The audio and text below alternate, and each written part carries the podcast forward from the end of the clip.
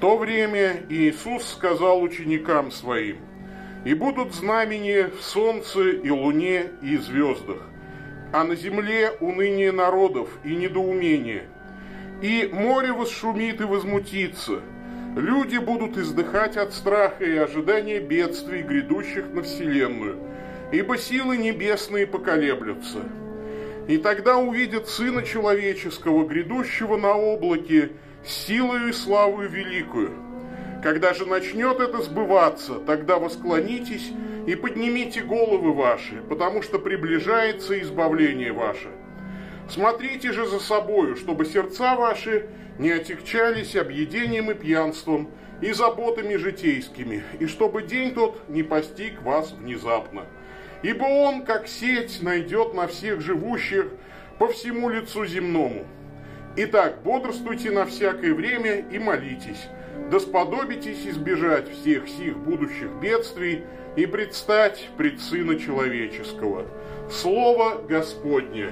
Слава Тебе, Христе. Евангельскими речениями да изгладятся наши прегрешения. Аминь. Итак, а, сегодня время проповеди о ожидании пришествия Христова. Известный писатель Марк Твен был очень счастлив в браке и однажды э, сказал своему приятелю, если бы я знал, как счастливы женатые люди, я бы женился 30 лет назад, не тратя время на выращивание зубов. В этот момент Твену было 32. Если бы мы э, знали, как хорошо со Христом, ну, я бы лично потребовал крещения, не дожидаясь времени, когда смогу ходить тем сильнее должно быть наше ожидание Христа.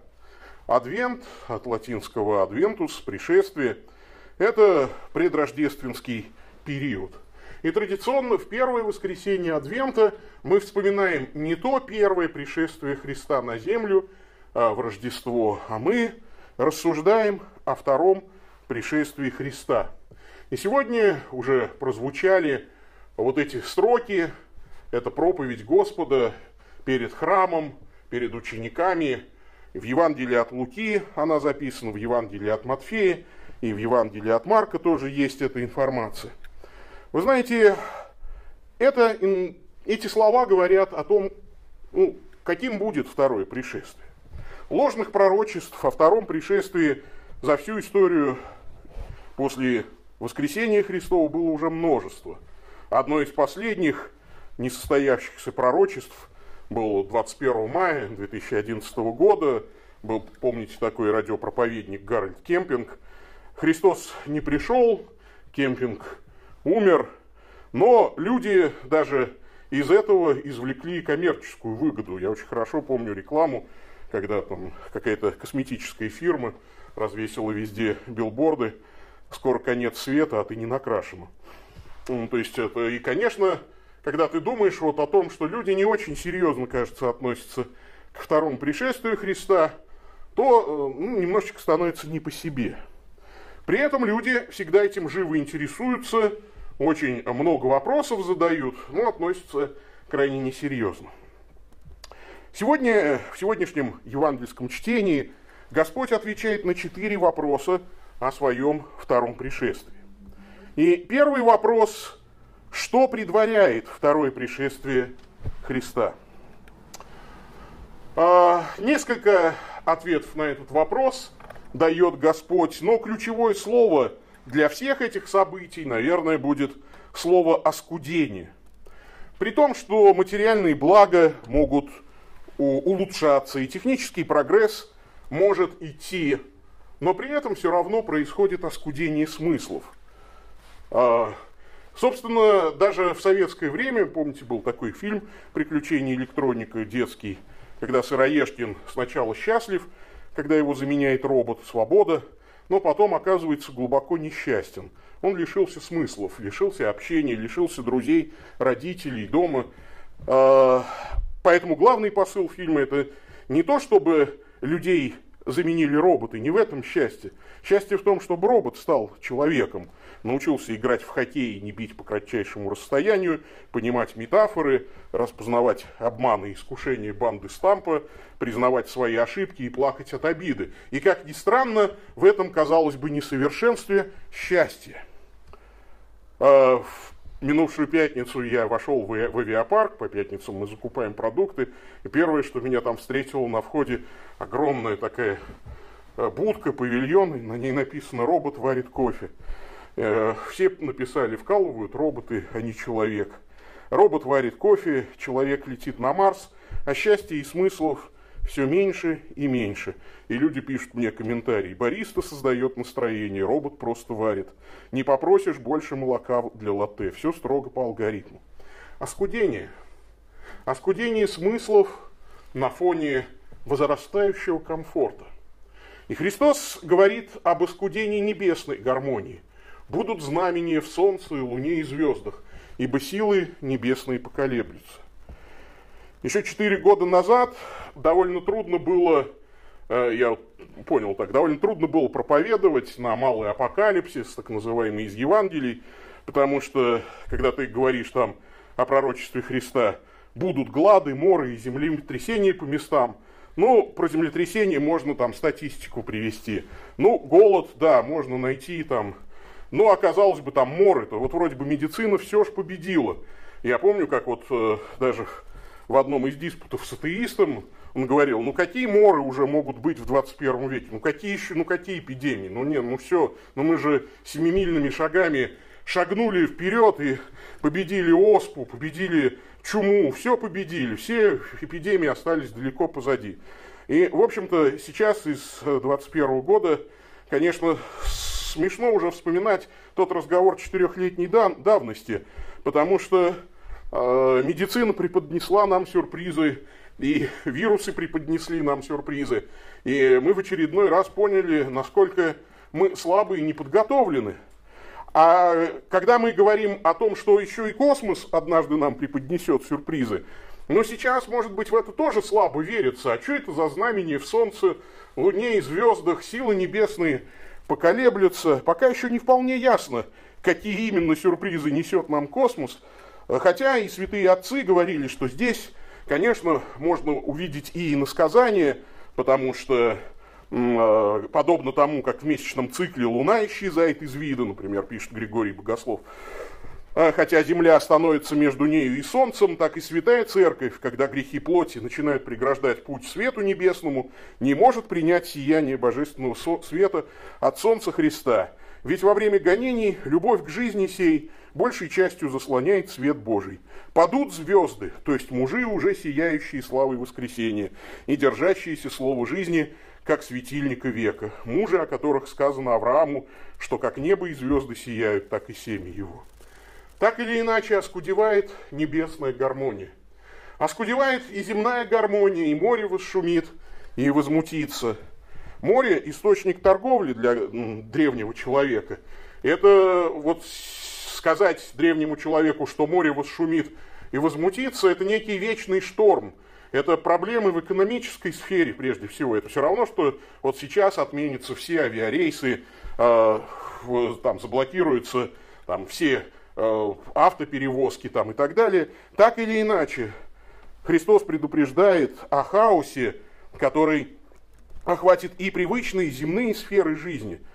Для нас-то ведь еще море источник неги и отдыха, Христос предсказывает, что привычный уклад человечества изменится в один миг при пришествии Господнем, уж точно, но и предварять пришествие Господне будут вот подобные знамения. Привычные уклады жизни меняются.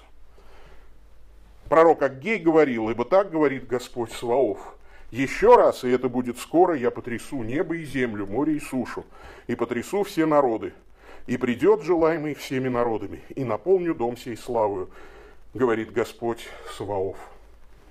И, конечно же, предваряет второе пришествие Христа оскудение надежды, а на земле уныние народов и недоумение. Люди будут издыхать от страха и ожидания бедствий, грядущих на Вселенную. Болезнь 21 века Много претендует болезней на это звание, но по данным Всемирной организации здравоохранения, после сердечно-сосудистых заболеваний э, по уровню неизлечимости, что ли, вот э, сейчас становится депрессия. Каждый четырнадцатый житель Земли страдает клинически выраженной депрессией. При этом в XIX веке э, это количество было 0,5% от всей популяции, к середине 20 века 5%, к концу 20 века более 20%. А сейчас это второе место среди всех заболеваний в качестве причины неявки на работу и потери трудоспособности после сердечно-сосудистых. Тревожность возрастает, связанная с глобализацией, с информационной перегрузкой, с традиционными внутренними проблемами человека, из-за специфики общения, из-за новой системы отношений. Мы сейчас вовлечены в гораздо больший объем мыслей и забот, чем раньше. Нам все время хочется забежать вперед. Возросли требования общества к нам. Мы пытаемся соответствовать новым социальным нормам, нормам, запросам к уровню образования, компетенциям. Все это рождает такую постоянную мысленную заботу и тревогу, кто на каком пляже отдыхает, кто куда поехал, кто как трудоустроился, кто что приобрел. Социум постоянно требует, чтобы мы доказывали свою успешность. И если раньше люди умели отдыхать от информационного шума, могли отдохнуть просто придя домой, то сейчас сверхинтенсивное социальное взаимодействие не оставляет человека ни на минуту. И да что тут говорить, я очень хорошо помню 80-е годы. Сколько у человека было контактов? Максимум 150, это так называемое число Донбара. А, я в середине 80-х, у меня да, в записной книжке было примерно 100 номеров. Примерно 100. И я их знал наизусть. Ну, у меня была хорошая память. Сейчас невозможно представить человека, который знает наизусть все номера телефонов из его смартфона. Он и не только номер не может вспомнить, он не может вспомнить, кто этот человек вот здесь записан и почему он здесь так записан. Сегодня это невозможно. У нас тысячи контактов, и все оказывают на нас психоэмоциональное влияние. Я уже не говорю о соцсетях, которые выводят из себя лайками, комментариями, троллингом. Наша личная жизнь стала слишком публичной, вырос уровень стресса и при этом ужасающее чувство незащищенности, страх перед будущим, страх и неуверенность. Воистину прав был Соломон, во многой мудрости много печали, кто умножает познание, умножает скорбь. И за вот это оскудение нас ожидает суд – мы видим, что силы небесные поколеблются, говорит Христос. Григорий Двоеслов пишет, что силы небесные – это ангелы, архангелы, престолы, господства, начала и власти, которые во время пришествия праведного судьи, видимо, явятся очам нашим, чтобы потребовать от нас точного отчета в том, что теперь благоснисходительно попускает нам невидимый Творец. Мы беспокоимся о дизлайках, мы беспокоимся о отпуске, который не так хорош, как у других людей. А, вот. И даже интересно, блогеры, вчера смотрел обзор, блогер делает обзор там на Мальдивах, подводный отель, и приводит цифру, а, значит, сколько стоит одна ночь в этом отеле. И даже он, очень успешный и раскрученный, понимает, что ему придется довольно много работать, чтобы одну ночь в этом отеле провести. А что уж говорить про всех зрителей его блога. Непонятно. Настроение ухудшилось, прямо скажем, да, то есть вот, э, то есть э, ты, ты, вроде бы тебе показывают красоту, а настроение ухудшается. Это как раз то, о чем говорит Христос. А еще мы не знаем, что нас ждет впереди. А еще люди, вот, вот они на этом сосредоточены, вместо того, чтобы быть сосредоточенными на том, что действительно важно. Если бы у нас ухудшалось так настроение от наших грехов, если бы мы были озабочены святой своей жизнью, то все было бы иначе. Но заботы другие, страхи другие, оскудение. Вот что предваряет пришествие Христа. Второй вопрос, каким будет второе пришествие Христа? Здесь изображается оно как пришествие для всемирного суда и преобразования всего мира, хотя вместе с тем, разумеется, и разрушение Иерусалима, разрушение вообще всей этой испорченной системы.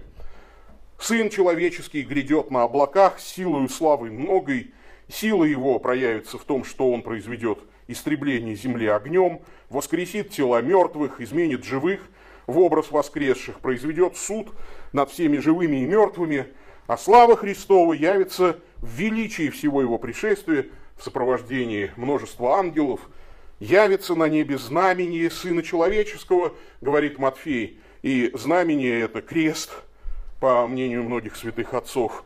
Святой Иоанн Златоуст говорит, что Крест явится перед приходом самого Христа Спасителя, как впереди земного владыки выносит его стяг.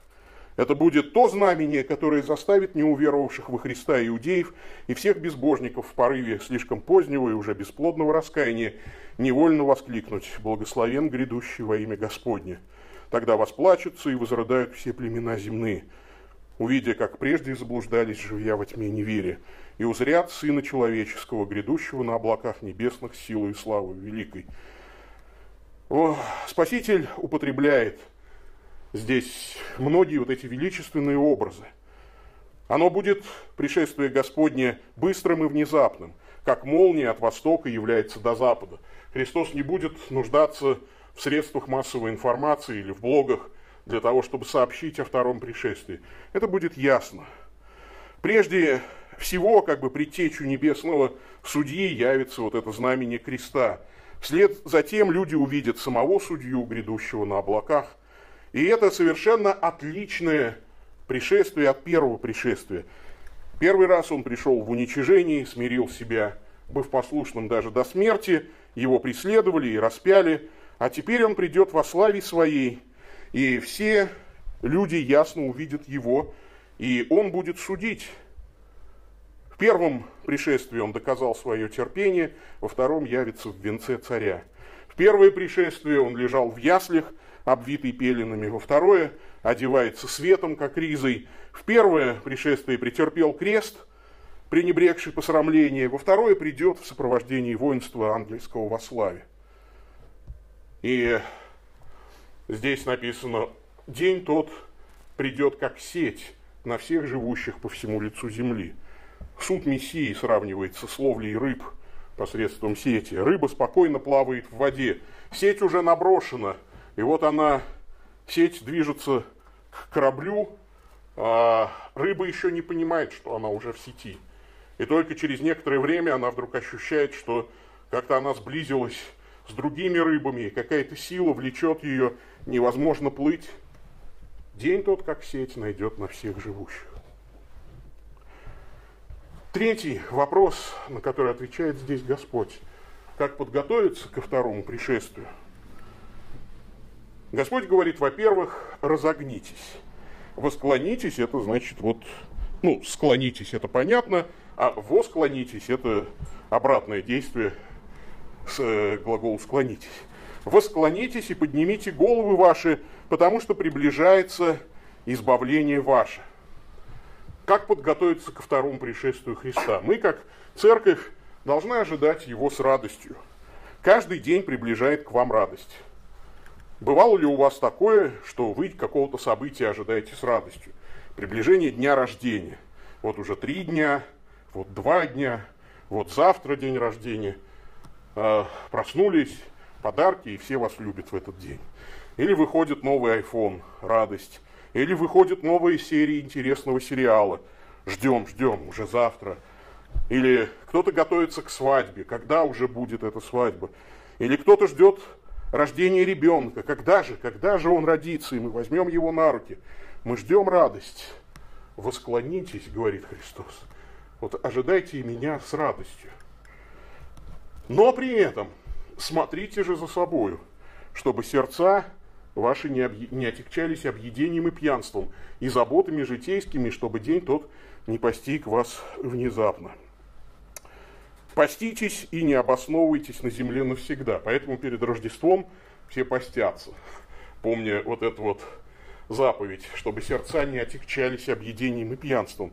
Странно звучит это поучение от толстого человека, я понимаю, но можете всем отвечать, зато не пьет. А, значит, тем не менее, конечно, а, когда я выучил греческий язык, у меня немножечко от сердца отлегло. Потому что э, слово объедение не совсем верно переводит греческое слово, потому что там слово э, крайпалы, а это означает похмелье, утреннюю тошноту после обильных вечерних э, возлияний. Похмелье как результат вчерашнего опьянения и пьянства.